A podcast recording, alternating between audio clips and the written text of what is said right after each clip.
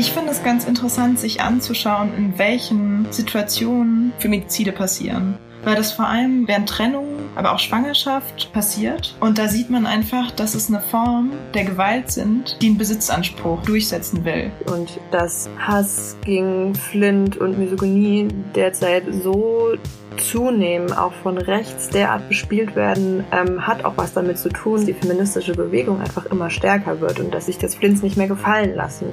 Ja, hallo und herzlich willkommen zu eurem Dissens-Podcast. Diese Woche geht es bei uns um Femizide, also die Tötung von Frauen wegen ihres Geschlechts. Zu Gast sind Susanne Henschel und Jana Flörchinger von der Initiative Keine mehr.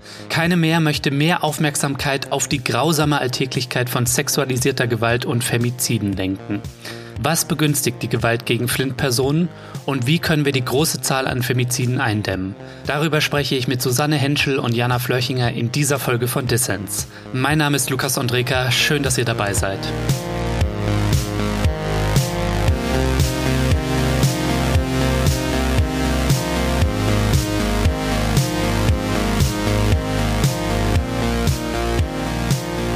Ja, Susanne, Jana, schön, dass ihr beim Dissens-Podcast dabei seid. Ja, schön da zu sein. Danke für die Einladung. Ja, vielen Dank für die Einladung. Wir wollen heute über Femizide oder Feminizide sprechen, also die Ermordung von Frauen durch Männer. In der Justiz, den Medien und auch in der Gesellschaft werden Frauenmorde ja häufig als Beziehungstaten oder Familientragödien beschrieben oder verhandelt. Man kann auch sagen verharmlost. Wie beobachtet ihr das und woran liegt das eurer Meinung nach? Vielleicht fangen wir mit dir an, Jana. Genau, also das Bewusstsein für Feminizide ist Tatsache in den letzten Monaten durch Corona ein bisschen gestiegen. Allerdings hat sich an der Berichterstattung zum Beispiel kaum was verändert. Also es wird, wie du gerade schon gesagt hast, von äh, Familientragödien gesprochen, was völlig ausklammert, was eigentlich die Ursachen für Feminizide sind. Und die sind natürlich gesellschaftlich und patriarchal geprägt und betten sich ein in ein ganzes Gefüge von verschiedenen sexualisierten und patriarchalen Gewaltformen und Familientragödie verharmlost das. Mhm, ja, Susanne, wie siehst du das? Ja, ich glaube, bei Feminiziden ist total vorherrschend auch das äh, Narrativ vom Einzelfall. Also die Fälle werden alle individuell verhandelt. Es ist, gibt immer eine total dramatisch aufgebaute äh, Geschichte darum, wo es um Trennung oder Eifersucht oder ähm, Betrug oder so geht. Und dadurch wird die eigentliche äh, systematische und strukturelle Ursache total verdeckt. Mhm. Und ich glaube, dass also in einer Gesellschaft, wo Frauen ähm, und queere Menschen abgewertet werden, muss man sich mit diesem Problem auch nicht auseinandersetzen, solange das nur Einzelfälle sind. Und ich würde sagen, es gibt auf jeden Fall auch durch diese ähm, Berichterstattung gestärkt eine gesellschaftliche Legitimation von solchen Taten. Der Begriff und das Problem Feminizid wird ja in Deutschland bis heute nicht anerkannt, im Gegensatz zu anderen Ländern beispielsweise. Was sind denn aus eurer Sicht die Folgen davon, Susanne? Also ähm, dadurch, dass Feminizide überhaupt also weder ein ähm, Strafbestand sind noch in der gesellschaftlichen Debatte als solche anerkannt werden, gibt es keine Auseinandersetzung mit den Ursachen. Also man kann diese Gewalt nicht verhindern, wenn sie nicht als strukturell angesehen werden. Deswegen ist es total notwendig, ähm, diesen Begriff von Femiziden auch zu haben, um zu sagen, das ist Gewalt gegen Frauen und queere Menschen und die passiert, weil diese Menschen unterdrückt werden und abgewertet werden gesellschaftlich. Und ähm, ich glaube zum Beispiel, das eine Problem ist, es gibt noch nicht mal Zahlen dazu, offizielle, weil in der Statistik immer nur geführt wird, entweder Gewalt in Partnerschaften oder einfach nur Morde an Frauen, nicht mal an Printpersonen. Äh, deswegen kann man nicht mal damit ähm, mit der Statistik richtig arbeiten. Und das ist ja eine Grundlage, um das Problem anzugehen. Deswegen wäre es total sinnvoll, einen Begriff von Feminizid einzuführen, sowohl um eben darstellen zu können, welche Relevanz das Problem hat, wie hoch die Fallzahlen sind, aber auch um die strukturellen Ursachen anzugehen. Mhm. Vielleicht ergänzen dazu, dass äh, deutsche Recht gibt es eigentlich sogar her, Feminizide zu sanktionieren. Also wenn das dann eben mit dem spezifischen Mordmerkmal ähm, geschlechtsspezifische Gewalt zum Beispiel gekennzeichnet wird. Also müssten, können Juristinnen sehr viel besser erklären, aber so verkürzt dargestellt. Aber das Problem ist, ähm, dass es, was Susanne auch schon gesagt hat, dass es ähm, einfach keine richtige äh, Debatte darum gibt und auch dadurch, dass die Zahlen so unvollständig sind und trotzdem aber relativ hoch, also man geht davon aus, dass ungefähr alle zwei bis drei Tage eine Frau von ihrem Partner oder Ex-Partner versucht wird oder getötet mhm. wird. Und ähm, das gibt quasi nur einen Eindruck von dem Ausmaß patriarchaler Gewalt und auch femizidaler Gewalt. Also weil, was Susanne gerade schon meinte, dass es eben nur die Tötung von Frauen von Partnern oder Ex-Partnern einschließt. Das heißt, alle weiteren ähm, Feminizide, die nicht quasi in diesem Beziehungsverhältnis passieren, die fallen da sozusagen raus. Und in Deutschland ist das einfach so, dass man ähm, über Statistiken äh, auch besser in, ähm, auch einen medialen äh, Diskurs besser starten kann und das bräuchte es einfach. Es bräuchte einfach mehr Erhebung, also braucht ganz viel mehr. Aber das ist eine der Forderungen, die auch immer wieder lauter werden, dass es einfach mehr Erhebungen braucht, um diese, um auch die Struktur und die Ursachen, die dem zugrunde liegen, besser verständlich zu machen. Ja, und damit es diese Erhebungen gibt, brauchst du wahrscheinlich mehr Druck von unten, von Leuten wie euch, ne, der Initiative Keine mehr und aus der Zivilgesellschaft nehme ich an. Aber es gibt ja die das habe ich bei euch gelesen, die PKS Partnerschaftsgewalt, also die polizeiliche Kriminalitätsstatistik kennt den Begriff Partnerschaftsgewalt, der wird erfasst. Reicht das nicht aus? Vielleicht könnt ihr darauf nochmal eingehen. Naja, das ist genau der Unterschied, den Jana gerade schon aufgemacht hat. Hm. Feminizide geschehen zwar zu einem sehr, sehr großen Teil im Rahmen von Partnerschaften. Also es gibt ja immer diesen Ausspruch, das Zuhause ist der gefährlichste Ort für Frauen und tatsächlich hm. stimmt, dass es fast die Hälfte der Feminizide, ähm, die es in Deutschland gibt, geschehen durch Partner oder Ex-Partner, ein bedeutender Anteil aber auch durch Familienmitglieder. Und das zum Beispiel wird ja gar nicht erfasst in dieser Statistik über Morde in Partnerschaften.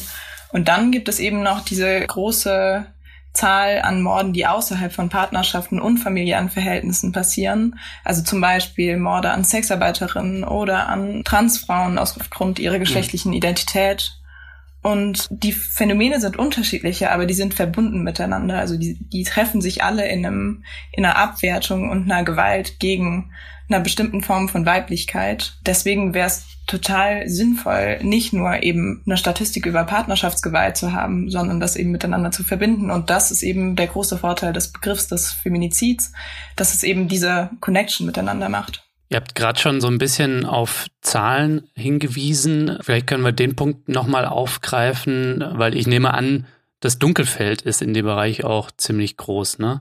Ähm, also gibt es da irgendwie Studien oder zumindest ähm, Schätzungen dazu, wie viele Feminizide jetzt in Deutschland oder vielleicht in Europa, vielleicht gibt es in anderen Ländern ja auch eher Erhebungen, die das Ganze ein bisschen erhellen, wie viele da geschehen?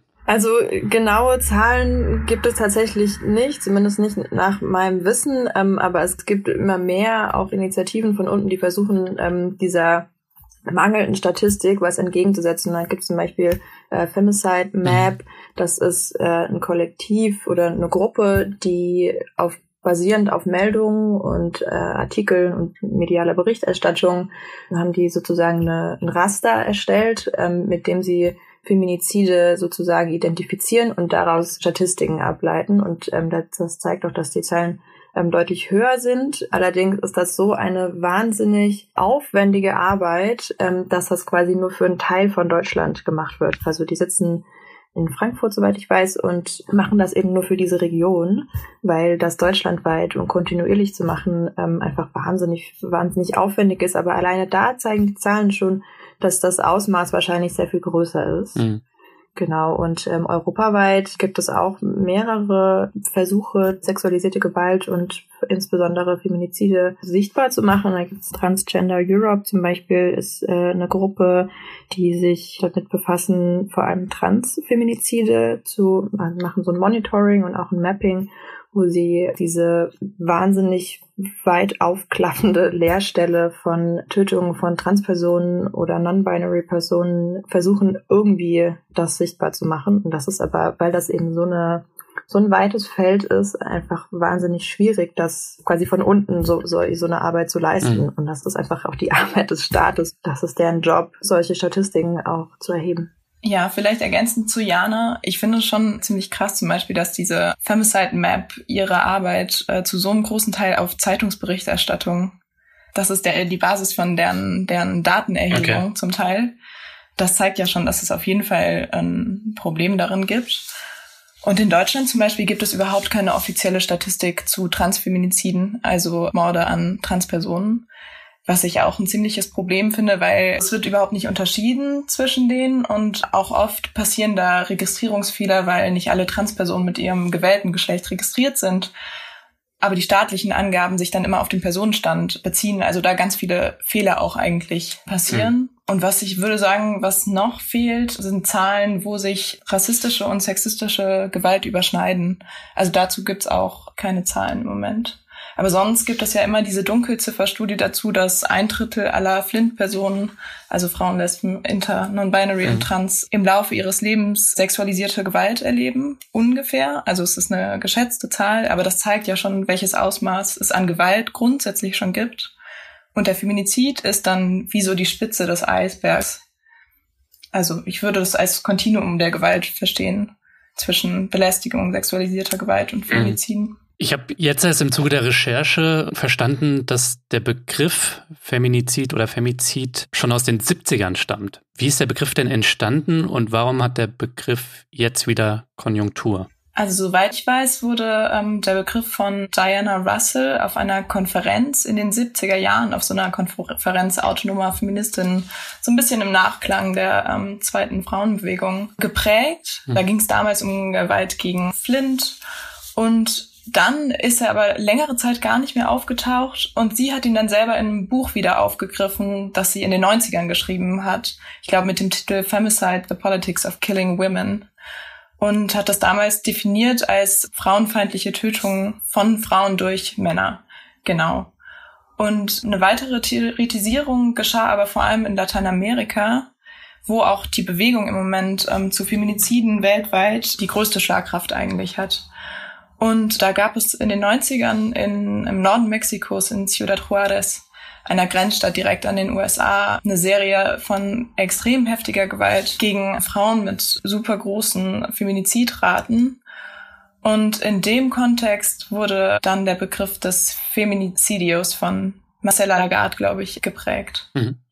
Also zu Beginn war das Femicide, weil sie als Pendant so Homicide, das ist diese ähm, Analogie funktioniert im Deutschen nicht, mit Mord funktioniert dieses Wort nicht.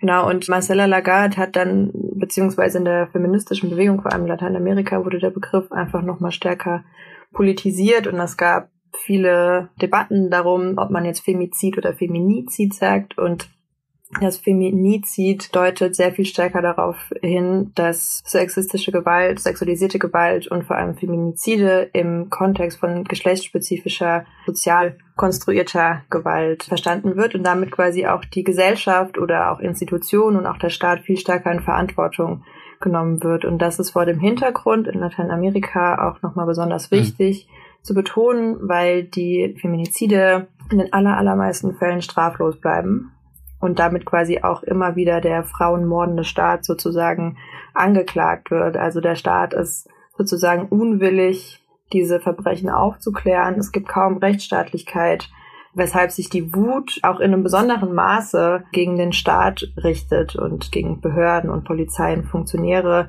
nicht nur allein auf die Täter. Und damit wird die gesellschaftliche, soziale Komponente darin die Machtstruktur, die das möglich macht, viel besser sichtbar, weshalb Feminizid definitiv der politischere Begriff ist. Okay, das hatte ich mich schon gefragt, ne? weil ich hatte bisher immer von Femizid gelesen und dann hatte ich euch auch geschrieben, ja, können wir eine Folge dazu machen zu Femizid und dann kam Feminizid in eurer Antwort zurück und ich war so, hä, habe ich jetzt was falsch gemacht? War das irgendwie aber da stellt sich vielleicht auch so ein bisschen die Frage, was stellt man jetzt in der gesellschaftlichen Debatte, ne? welchen Begriff in den Fokus, weil das ja vielleicht auch zu Verwirrung führt, wenn man sich jetzt dafür einsetzen will, dass das irgendwie anerkannt wird. Ja. Habt ihr da irgendwie eine Position zu oder? Ich finde es wichtig, dass über das Thema gesprochen wird und ob man jetzt Femizid oder Feminizid sagt oder meinetwegen auch Frauenmorde, auch wenn ich diesen Begriff selbst nicht verwenden würde. Wichtig ist, dass es eine Debatte darum gibt, dass die Ursachen und die Bedingungen, die das ermöglichen, in dem Kontext, in dem die passieren, deutlich werden. Und hier wird meistens Femizid verwendet, weil eben diese staatliche Komponente die Verantwortung des Staates nicht in dem Ausmaß, wie sie in Lateinamerika, wo der Begriff Feminizid hauptsächlich verwendet wird. Hm. Aber ich finde, man kann trotzdem auch Feminizid auch in Deutschland sagen, weil die Art, wie quasi Institutionen, staatliche Institutionen trotz vehementer Verweise und Forderungen seitens aller möglichen zivilgesellschaftlichen Organe untätig bleibt in der Prävention von sexualisierter Gewalt und Feminiziden, ähm, hat durchaus auch der Staat eine Verantwortung darin. Also sei es hm. irgendwie in der finanziellen Ausstattung von Frauenhäusern und so weiter. Genau, deswegen finde ich, kann man durchaus auch von Feminizid sprechen, aber wie gesagt, wie der Begriff verwendet wird, das finde ich zweitrangig. Ja, ich würde Jana da total zustimmen. Also wir beide verwenden vor allem den Feminizid-Begriff, aber im Endeffekt geht es für mich darum, welche Politik damit gemacht wird und äh, mhm. welche Forderungen damit im Zusammenhang stehen und nicht da, damit, ob man Feminizid oder Femizid sagt. Und mir persönlich ist es erst nach zwei Jahren Beschäftigung mit dem Thema aufgefallen, dass es zwei unterschiedliche Begriffe dazu gibt. Okay, Gott dann sei Dank sind sie relativ ähnlich. Aber ja, danke, dass ihr das so ein bisschen aufgeklärt habt für mich. Ähm, apropos Verantwortung des Staates. Deutschland hat ja die Istanbul-Konvention ratifiziert und verpflichtet sich damit zu einem besseren Schutz von Frauen vor Männergewalt. Vielleicht könnt ihr unsere HörerInnen da mal ein bisschen abholen. Was beinhaltet denn diese Konvention und wie sieht das aus eurer Sicht denn mit der Umsetzung aus? Also diese Konvention verpflichtet sich einerseits zur Erfassung von Daten von geschlechtsspezifischer Gewalt und mhm. andererseits aber auch zu Prävention, Bildung, zur Bereitstellung von mhm. Schutzangeboten und so weiter. Soweit ich weiß, sind Feminizide aber in der Istanbul-Konvention selber gar nicht so ein großer Teil, eher randständig, sondern es geht in erster Linie um sexualisierte Gewalt, was ja aber auch ganz gut ist. Ich glaube aber, durch diese Ratifizierung ist nicht besonders viel passiert, weil sie sich rechtlich noch gar nicht so richtig durchgesetzt hat also es gibt die Gesetze, die das ermöglichen würden, aber es gibt ja einen Unterschied zwischen den Gesetzen, die bestehen und einer Rechtsanwendung. Also wie dann tatsächlich auch geurteilt wird, welche ähm, Maßnahmen mhm. bereitgestellt werden und so. Und soweit ich weiß, ist es an sich eine relativ progressive Konvention, die aber bisher wenig nach sich gezogen hat in Deutschland. Ja, also Juristinnen können das sicherlich besser erklären, aber ich würde auch Susanne total zustimmen, was sie sagt. Das ist eine vergleichsweise sehr progressive Konvention die auch nicht nur von EU-Staaten, sondern auch von Japan, Mexiko, Kanada und USA mit ausgearbeitet wurde und völkerrechtlich äh, eigentlich bindend mhm. ist. Mhm. Aber JuristInnen immer wieder auch darauf verweisen, dass es sich weder in der Rechtsprechung noch sonst irgendwo äh, niederschlägt und deswegen daraus auch so ein bisschen die Forderung resultiert, dass es eigentlich viel mehr Schulung und Fortbildung für JuristInnen bräuchte, aber auch für alle möglichen anderen Behörden, Polizei, Jugendämter, Pädagogin und so weiter. Und das ist natürlich eine Lehrstelle. Mhm. Und noch vielleicht eine Sache zu dem Unterschied zwischen Gesetzen und Rechtsanwendung. Es hält sich irgendwie seit Ewigkeiten stabil dieser Mythos oder Vorurteil, dass viele Frauen ähm, Anzeigen erstatten im Fall von sexualisierter Gewalt, die aber Falschanzeigen sind, um sich irgendeinen persönlichen Vorteil daraus zu schaffen. Und das ist mhm. einfach Quatsch. Das geben die Statistiken überhaupt nicht her, dass es da so viele Falschanzeigen gibt. Abgesehen davon frage ich mich immer, äh, welchen Vorteil man sich mit so einem Gerichtsprozess schaffen sollte, weil in vielen Fällen der ja ziemlich äh, traumatisierend auch ablaufen kann. Mit einem wird nicht geglaubt, man muss äh, seinem Täter wieder begegnen. Ist ja ein ähm, wahnsinnig schwieriges Verfahren oft. Wir haben jetzt schon so ein bisschen die internationale Dimension auch angesprochen. Vielleicht können wir einmal drauf schauen, was sind denn Länder in Europa oder vielleicht Lateinamerika, da ist ja die Debatte um Feminizide noch mal größer, die vielleicht Dinge gut oder richtig machen, aufgrund von Druck von der Straße, von Bewegungen, von feministischen, wo wir vielleicht hinschauen können, wenn es zum Beispiel um die Datenerfassung oder die Prävention von sexualisierter Gewalt bis hin zu Feminiziden geht, von denen wir was lernen können. Ja, und das ist tatsächlich, finde ich, eine sehr schwierige Frage, weil beispielsweise in Lateinamerika, in fast allen Ländern, Femizid, Feminizid auf irgendeine Art und Weise als eigener Straftatsbestand in die Gesetze aufgenommen wurde sich aber bei der Umsetzung, der Rechtsumsetzung einfach kaum irgendwas mhm. tut. Und das ist natürlich trotzdem ein wichtiger Baustein in diesem ganzen Gefüge von dieser Gewalt irgendwas entgegenzusetzen. Aber die Lücke zwischen Gesetz und tatsächlicher Rechtsanwendung ist einfach so groß, dass es schwierig ist zu sagen, hier könnten wir uns was abgucken. Das finde ich tatsächlich eine sehr schwierige Frage. Ja, und mir wäre nochmal wichtig an der Stelle zu sagen, dass die rechtliche Ebene zwar total wichtig ist und der Staat auch definitiv eine Verantwortung darin hat, gegen diese Gewalt vorzugehen, aber eigentlich, glaube ich, ist der Hebelpunkt eher, sind gesellschaftliche Verhältnisse und sind die Arten und Weisen, wie hegemoniale Männlichkeit, Weiblichkeit konstruiert sind, wie anerkannt Gewalt im Freundinnenkreis ist und so weiter. Und eigentlich ist das, glaube ich, der wichtigere Punkt als die Rechtsstaatlichkeit oder die rechtsstaatliche Ebene. Und da würde ich sagen, müsste sich am meisten verändern. Nämlich dann zieht auch die staatliche Ebene, glaube ich, hinterher.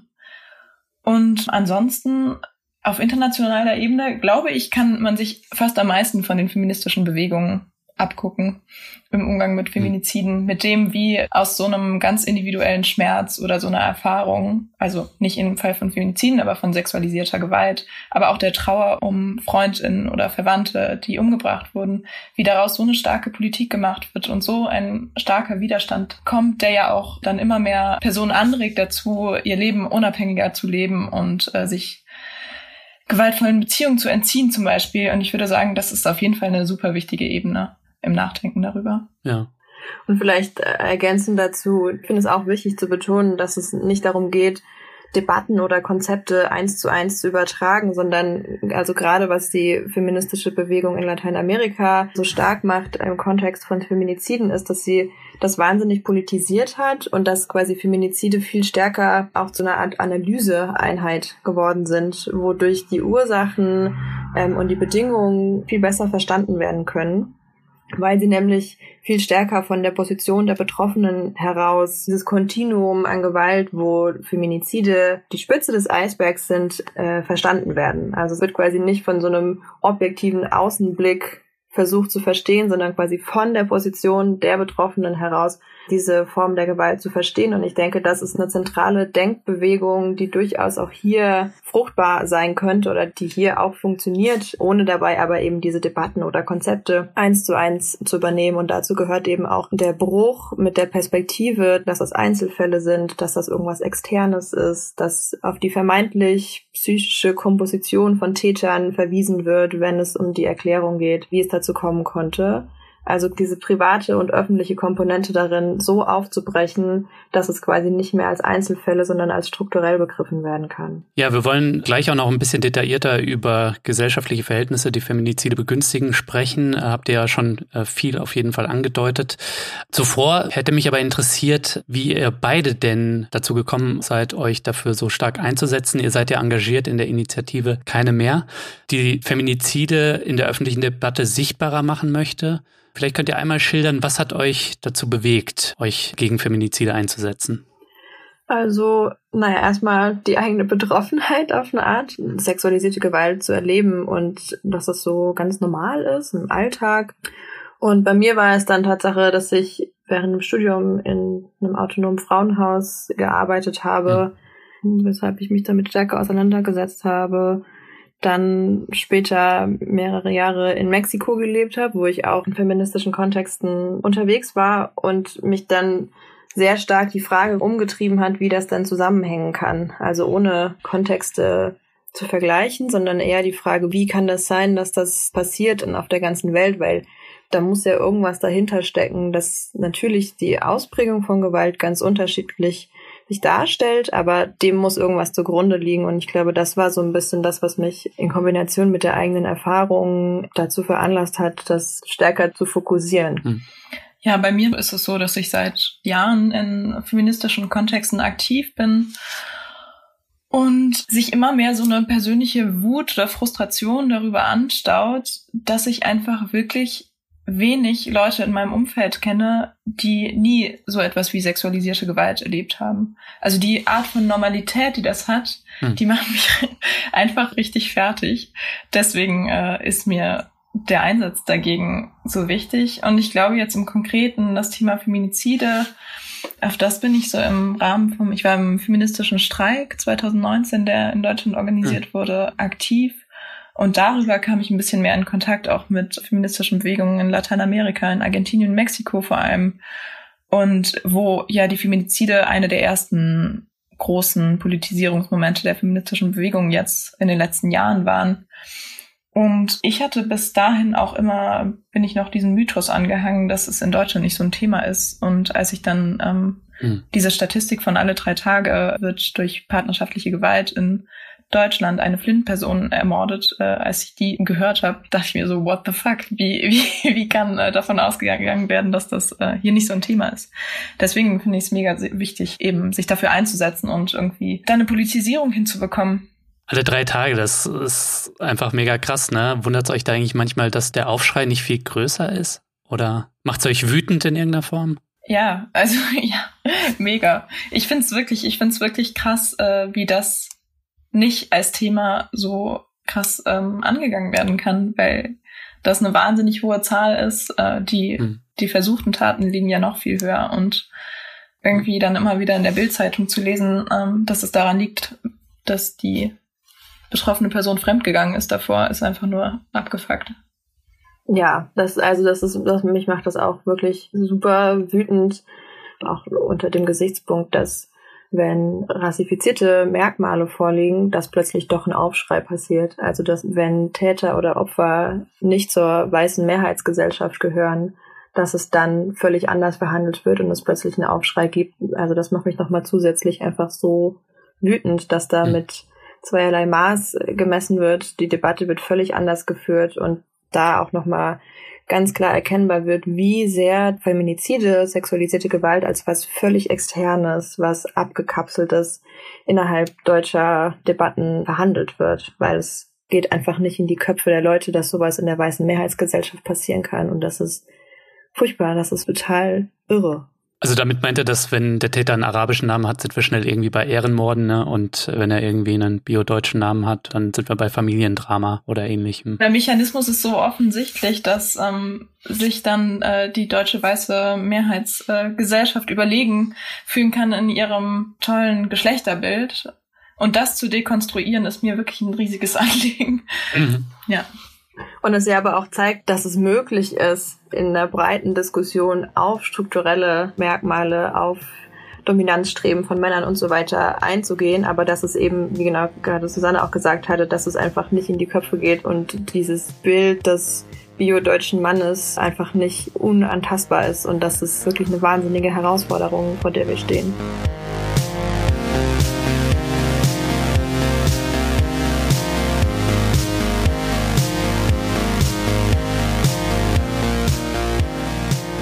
So Leute, an dieser Stelle geht mal wieder ein fettes Dankeschön an alle Fördermitglieder von Dissens. Die Dissens Community hat gerade die Marke von 700 Mitgliedern geknackt. Danke dafür, denn dass ihr dabei seid, das ermöglicht es mir, unabhängig und kostenlos für alle zu senden. Wenn dir Dissens gefällt und du noch nicht mitmachst, dann werde doch jetzt Fördermitglied. Dabei sein kannst du schon ab 2 Euro im Monat und du tust damit nicht nur etwas Gutes, nein, du hast auch Woche für Woche die Chance auf coole Gewinne. Auch dieses Mal gibt's wieder was abzustauben und zwar das Buch Akteneinsicht von Christina Klemm. Darin erzählt die Anwältin die Geschichten von Frauen und Gewalt. Weitere Infos zu diesem wichtigen Buch findet ihr in den Show Notes und da gibt es übrigens auch jede Menge Links zum Thema Femizid. Schaut da also unbedingt mal rein.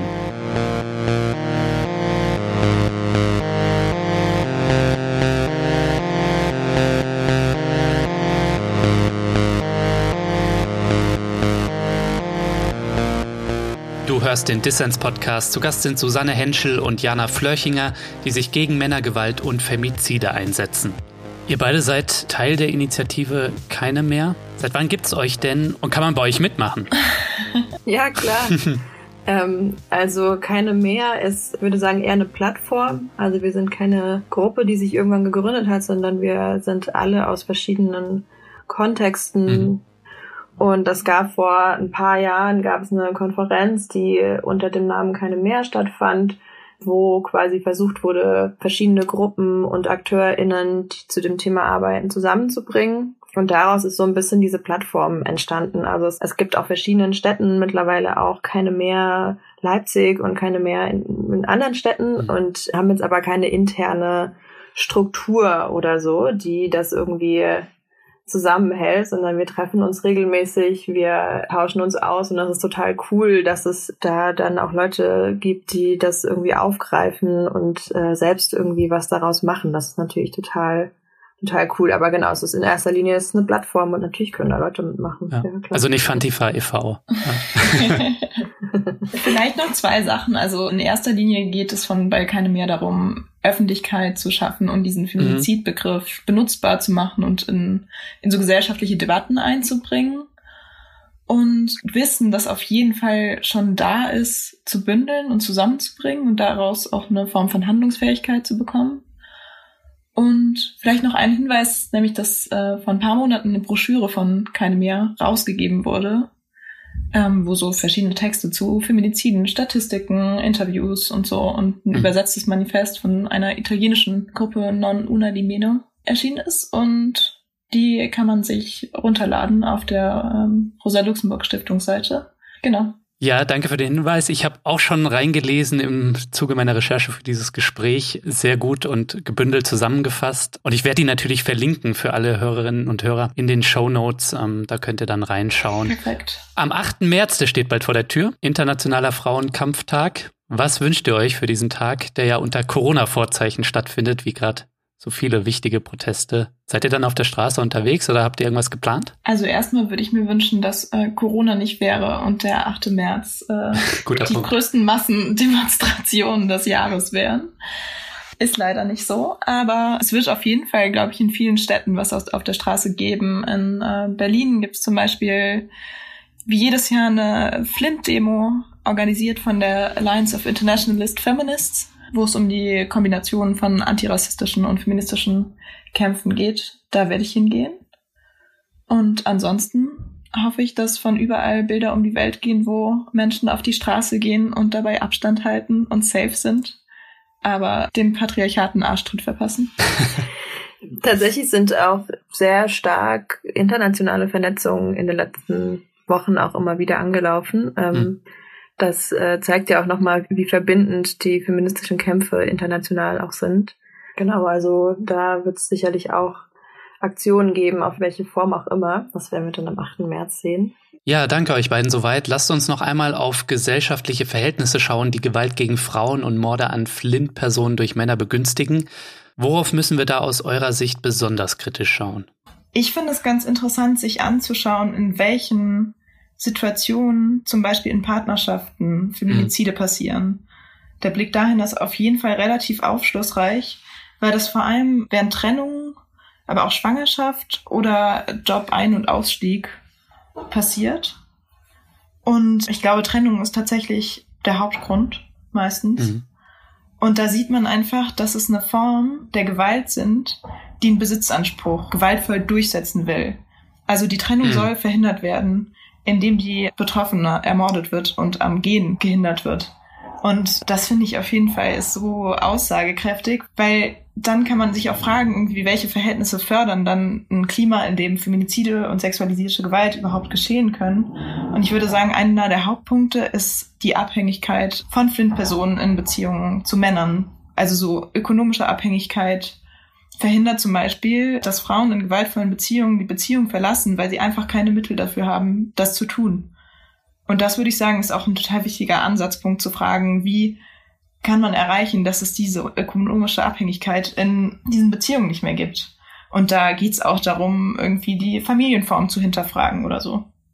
Ja, also auch anknüpfend an, ich stimme allem zu und ich finde, das, was Susanne gerade gesagt hat, zeigt ja auch, dass sexualisierte Gewalt und vor allem Feminizide immer auch eine Sanktion gegen Flint sind, die ihr Leben auf eine selbstbestimmte Art und Weise leben wollen oder auf eine selbstbestimmte Art und Weise lieben wollen und ähm, Lebensentwürfe haben, die quasi den heteronormativen Vorstellungen von einer Kleinfamilie widersprechen wenn es quasi Elemente gibt, wo Frauen nach Autonomie streben, wie zum Beispiel, dass sie sich trennen wollen, dass sie einen neuen Job anfangen und so weiter, dass dann die Gewalt plötzlich eskaliert, liegt genau daran, an diesem Sitzanspruch und an dieser Haltung, dass quasi Männer oder Täter das dann sanktionieren wollen. Und dafür braucht es auf jeden Fall ein Bewusstsein und diese Bedingungen müssen hinterfragt werden. Ja, klar. Also würde ich Susanne 100% zustimmen. Also es ist nicht, sind einerseits die ökonomischen Bedingungen, die materiellen Bedingungen,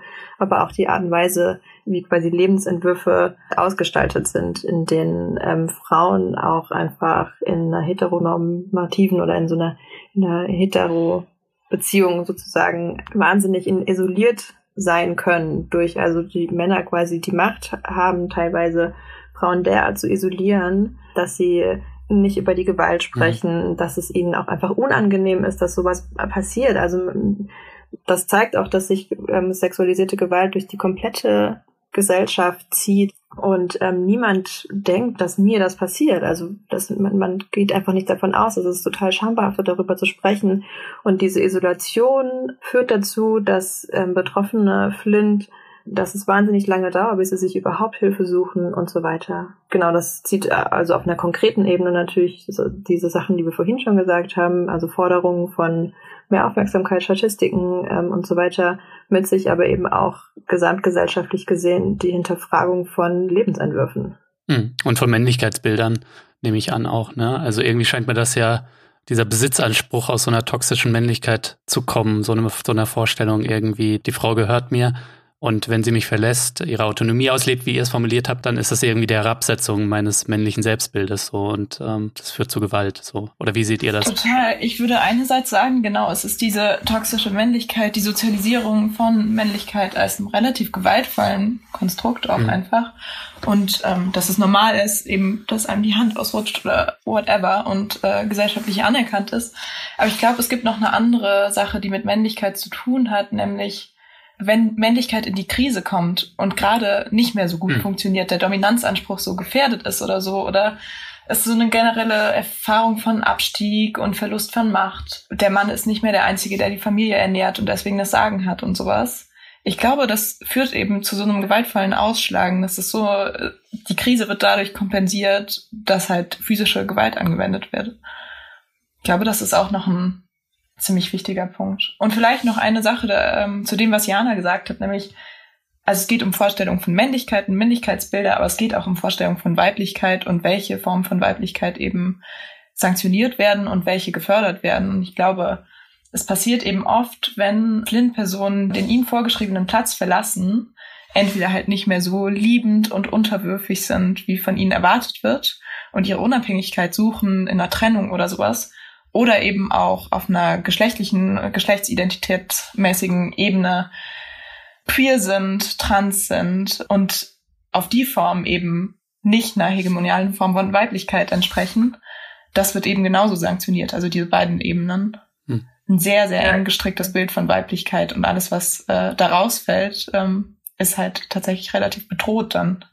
Das ist tatsächlich auch eine enorme Leerstelle in der Debatte um Feminizide, weil es eben meistens um cis-geschlechtliche Frauen mhm. geht und diese Gewalt richtet sich eben genau, wie Susanne gerade gesagt hatte, wenn sie quasi den ihnen zugeschrieben, wenn Flint-Personen den ihnen zugeschriebenen Platz, der für sie in der Gesellschaft vorgesehen war oder ist, wenn sie den verlassen, dass sie damit quasi ja auch das System oder die Gesellschaft auf eine Art in Frage stellen und dass das eben als Angriff auf Dominanz begriffen oder verstanden wird. Und diese Dynamik funktioniert sowohl im Kleinen als auch quasi gesamtgesellschaftlich und dass Hass gegen Flint und Misogynie derzeit so zunehmen, auch von rechts derart bespielt werden, ähm, hat auch was damit zu tun, dass die feministische Bewegung einfach immer stärker wird und dass sich, dass sich das Flints nicht mehr gefallen lassen. Und das ist auf jeden Fall auch darauf zurückzuführen. Also diese subjektiv wahrgenommene Entmachtung, weil sich andere das nehmen, was ihnen zusteht. Was mich jetzt noch interessiert hätte, ist euer Blick auf ja diese Stereotypen, Geschlechterrollen, hegemoniale Männlichkeitsbilder bis hin zu toxischer Männlichkeit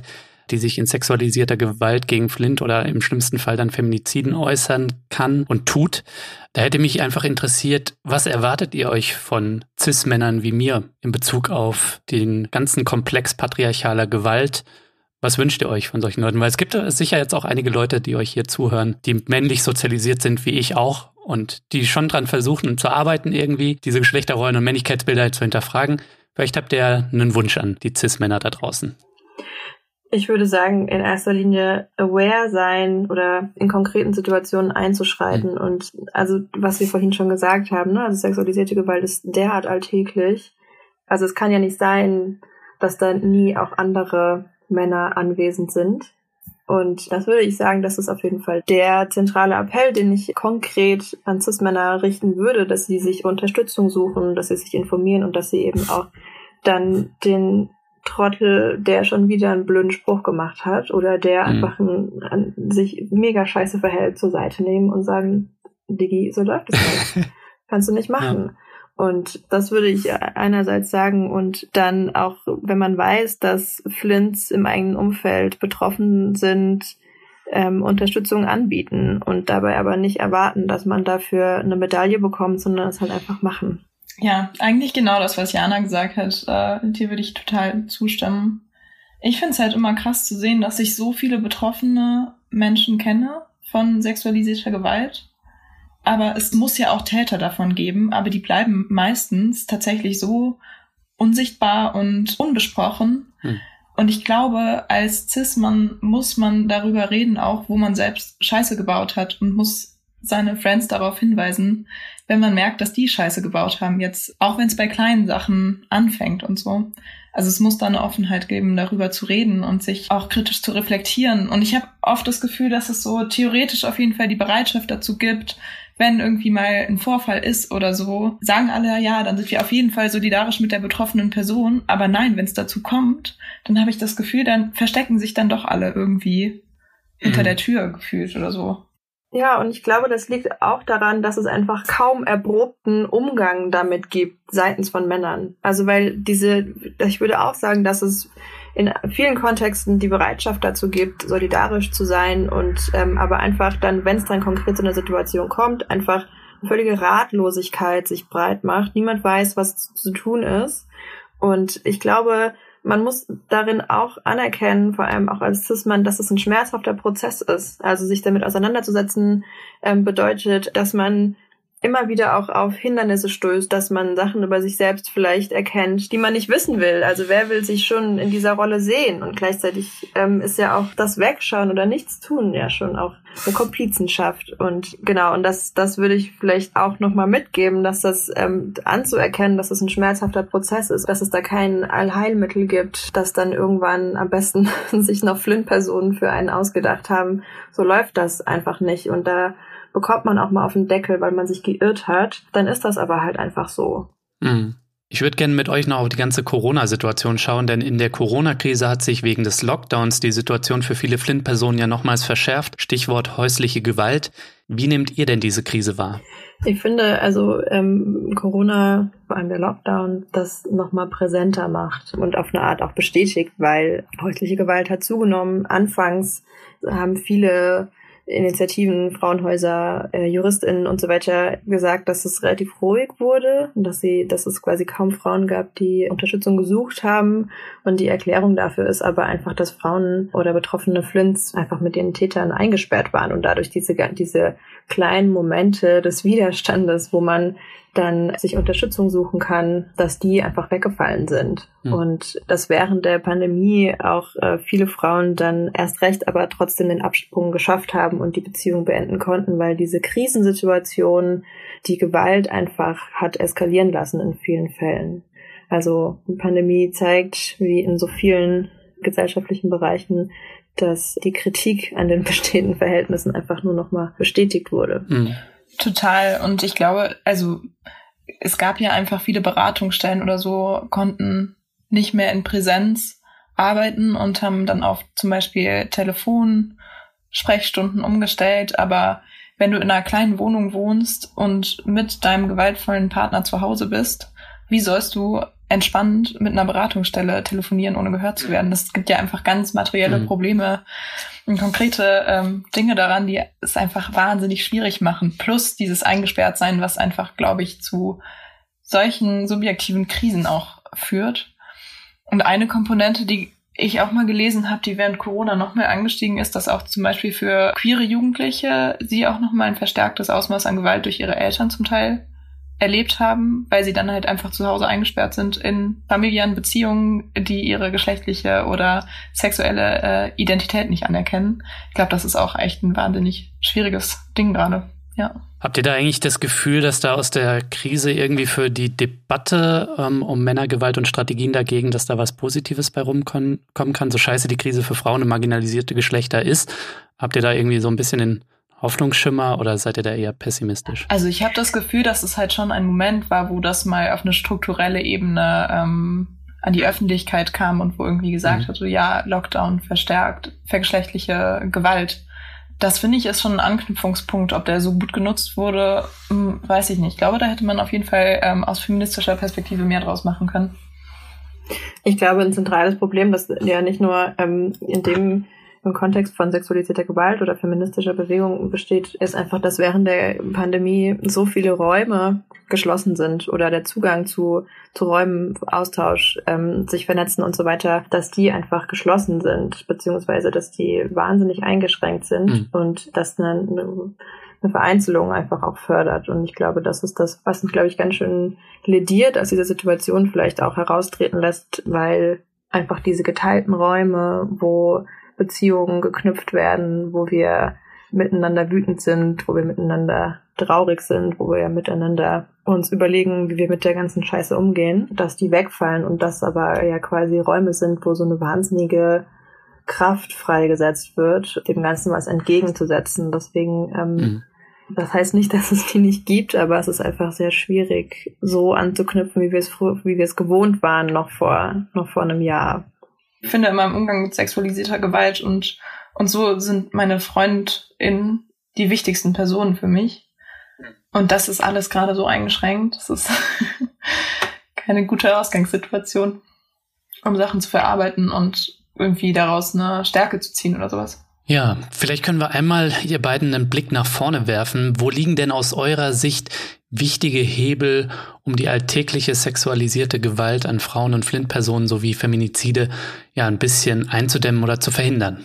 Ich glaube, dass man so ein bisschen unterscheiden muss zwischen konkreten Forderungen, die auch sozusagen real politisch auf eine Art umsetzbar sind, auf eine Art und ähm, was sich eben strukturell ändern muss. Und ähm, mhm. das ist das, was das, was Susanne schon angesprochen hat, mit einfach die Autonomie von Flint Personen stärken, das ist auf jeden Fall ganz zentral und das ähm, kann auf so viele Arten und Weisen und äh, stattfinden. Ähm, und das im Zusammenhang auch eben mit einem Bewusstsein für sexualisierte Gewalt zu stärken. Das, das finde ich beiden, die beiden hängen zusammen. Und ähm, was ich auch super wichtig finde, ist eben diese Externalisierung in Anführungsstrichen zu widerlegen. Also dass es nicht mehr als das geframed wird, was der weißen deutschen Mehrheitsgesellschaft nicht passiert, sondern wenn, dann sind das Einzelfälle oder findet irgendwie im Außen statt, also quasi der Täter oder Opfer als anders markiert werden können. Das finde ich ähm, super zentral, dass die Debatte es irgendwie schaffen muss, das als eigenes Problem wahrzunehmen, wofür hier die Bedingungen herrschen und ähm, die, die Ursachen dafür zu verstehen. Das finde ich sind so die, diese Hebel. Ja, ich würde auch zwischen zwei Ebenen unterscheiden. Einerseits gibt's halt die Ebene im Umgang mit geschehenen Feminiziden, hm. wo dann sowas greift wie das Rechtssystem, aber auch die Berichterstattung wie wird das überhaupt verhandelt, mit welchen ähm, Bildern arbeitet das, äh, das darf einfach nicht mehr als Beziehungstat geframed werden. Aber dann eben die Strukturen, die, bevor so eine Form von Gewalt überhaupt passieren kann, eben Schutz bietet mhm. oder auch die Strukturen auszubauen, die voll wichtig sind für Betroffene sexualisierter Gewalt. Zum Beispiel, dass es äh, Frauenhäuser ausgebaut werden oder Beratungsstellen und sowas ermöglicht wird. Aber ich finde sonst mit das Wichtigste ist, sich politisch zu organisieren. Nämlich, ich glaube, ohne dass das von unten und von Feministinnen und Flint-Personen erkämpft wird, wird sich einfach nichts ändern. Und außerdem gibt es mega viel Kraft, gemeinsam gegen sowas auf die Straße zu gehen oder gemeinsam über Erfahrungen zu sprechen und nicht immer das so hinter schambehafteten Türen zu lassen. Das ist, glaube ich, auch echt mega zentral. Was vielleicht auch nochmal die Berichterstattung und die Diskurse, die Narrative darüber, das ist auch was, also es gibt sehr viel, es gibt Leitfaden dazu, es gibt, es gibt wirklich wahnsinnig viel Wissen dazu, das zugänglich ist, das wirklich keine großen Recherchen bedarf. Und ich glaube aber, es gibt dahinter, also es ist quasi kein Zufall, dass diese Berichterstattung so funktioniert, weil das Wissen ist vorhanden. Und ich glaube nicht, dass irgendjemand, der in diesen Redaktionen sitzt, nicht in der Lage wäre, sich diese Informationen zu holen, sondern es ist so, dass diese Verwertungslogik von diesen Nachrichten einfach derart um sich schlagen, dass, dass es weiterhin so betrieben wird. Also ich, da ist nicht einfach nur nicht, dass das Leute nicht wissen, sondern dass das wirklich auch einfach eine Funktion hat, die diese Sex also sexualisierte Gewalt auf die Art und Weise ja, auszuschlachten. Hm, ja, mit Sicherheit eine sensationsheischende Funktion, die ist als Komponente drin, aber ich komme ja aus der Journalistinnenbranche und unterstelle jetzt vor allem mal dem einen oder anderen Kollegen bewusst in männlicher Form, dass da kein Bewusstsein herrscht für das Thema. So, und da muss natürlich auch Druck aufgebaut werden, weil wie wir die Welt wahrnehmen, nehmen wir in unserer Mediengesellschaft vielfach durch äh, die Rezeption von Medien wahr. Und deswegen ist es wichtig, dass da Feminizide anerkannt werden und entsprechend darüber berichtet wird. Mich hätte aber jetzt doch noch interessiert, klar, die gesellschaftlichen Verhältnisse, die müssen wir umwerfen. Da müssen wir an toxischen Männlichkeitsbildern, an der Normalität von sexualisierter Gewalt gegen Frauen durch Männer was ändern. Aber blicken wir doch nochmal auf das Strafrecht und auf den Staat. Was erwartet ihr euch da? Brauchst vielleicht auch eine Strafrechtsreform, so wenn die, die Feminizide geschehen sind ähm, und auch nochmal diese Datenerfassung, über die wir zu Beginn des Gesprächs ja gesprochen hatten.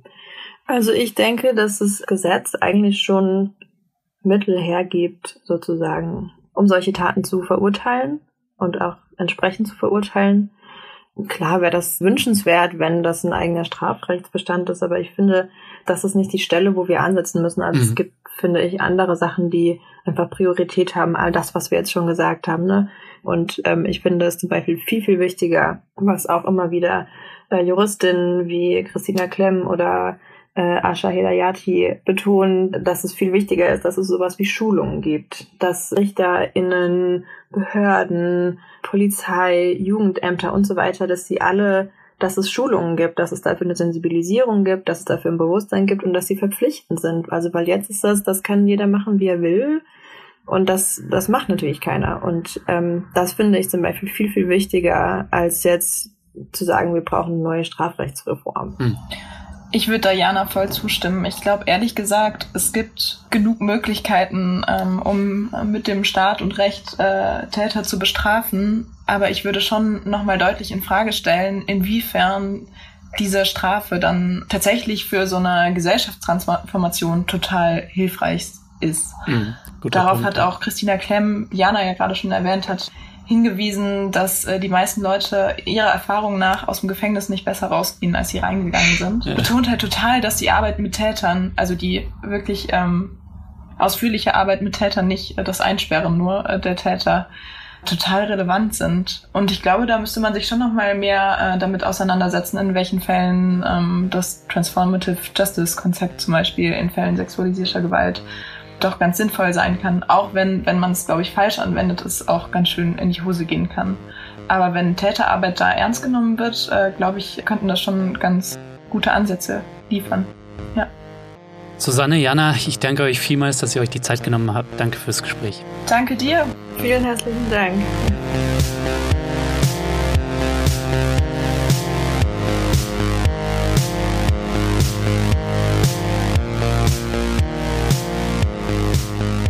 Ja, das war der Dissens-Podcast für diese Woche. Schön, dass ihr dabei wart. Zu Gast waren Susanne Henschel und Jana Flörchinger von der Initiative Keine mehr. Die Initiative setzt sich gegen Männergewalt und Femizide ein. In den Shownotes findet ihr übrigens jede Menge weitere Infos zum Thema. Schaut da also unbedingt mal rein. So, das war's dann auch von mir für dieses Mal. Vergesst nicht, Dissens zu abonnieren, wenn ihr das noch nicht gemacht habt, auf Apple Podcast, auf Spotify oder der Podcast-App eurer Wahl und erzählt allen euren Freunden von diesem Podcast, damit wir noch mehr Leute werden. Ja, bleibt mir nur noch zu sagen, passt auf euch auf und wir hören uns dann nächste Woche.